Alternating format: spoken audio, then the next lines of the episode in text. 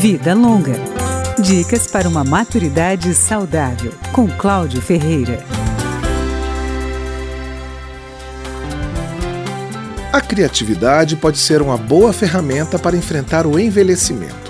O projeto Universidade da Criativa Idade, da Universidade do Vale do Itajaí, em Santa Catarina, promove cursos com diversos módulos que abordam temas como arte, psicanálise, beleza, novas tecnologias, moda e empreendedorismo.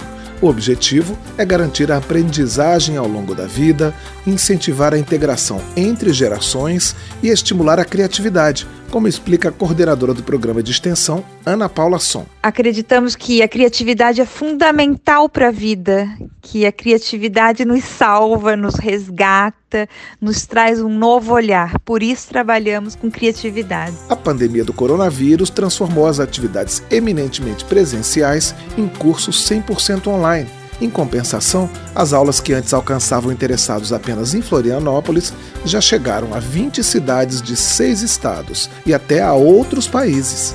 Ana Paula Som ressalta que a criatividade como ferramenta faz parte de uma estratégia maior entender o envelhecimento como um processo. Não trazer rótulos, nem trazer preconceitos em relação às pessoas que estão envelhecendo. É entender que eles estão criando uma nova forma de envelhecer. A Universidade da Criativa Idade existe desde 2015 e a cada semestre tem novos cursos para estimular a criatividade de pessoas de todas as faixas etárias, mas com foco especial nos idosos.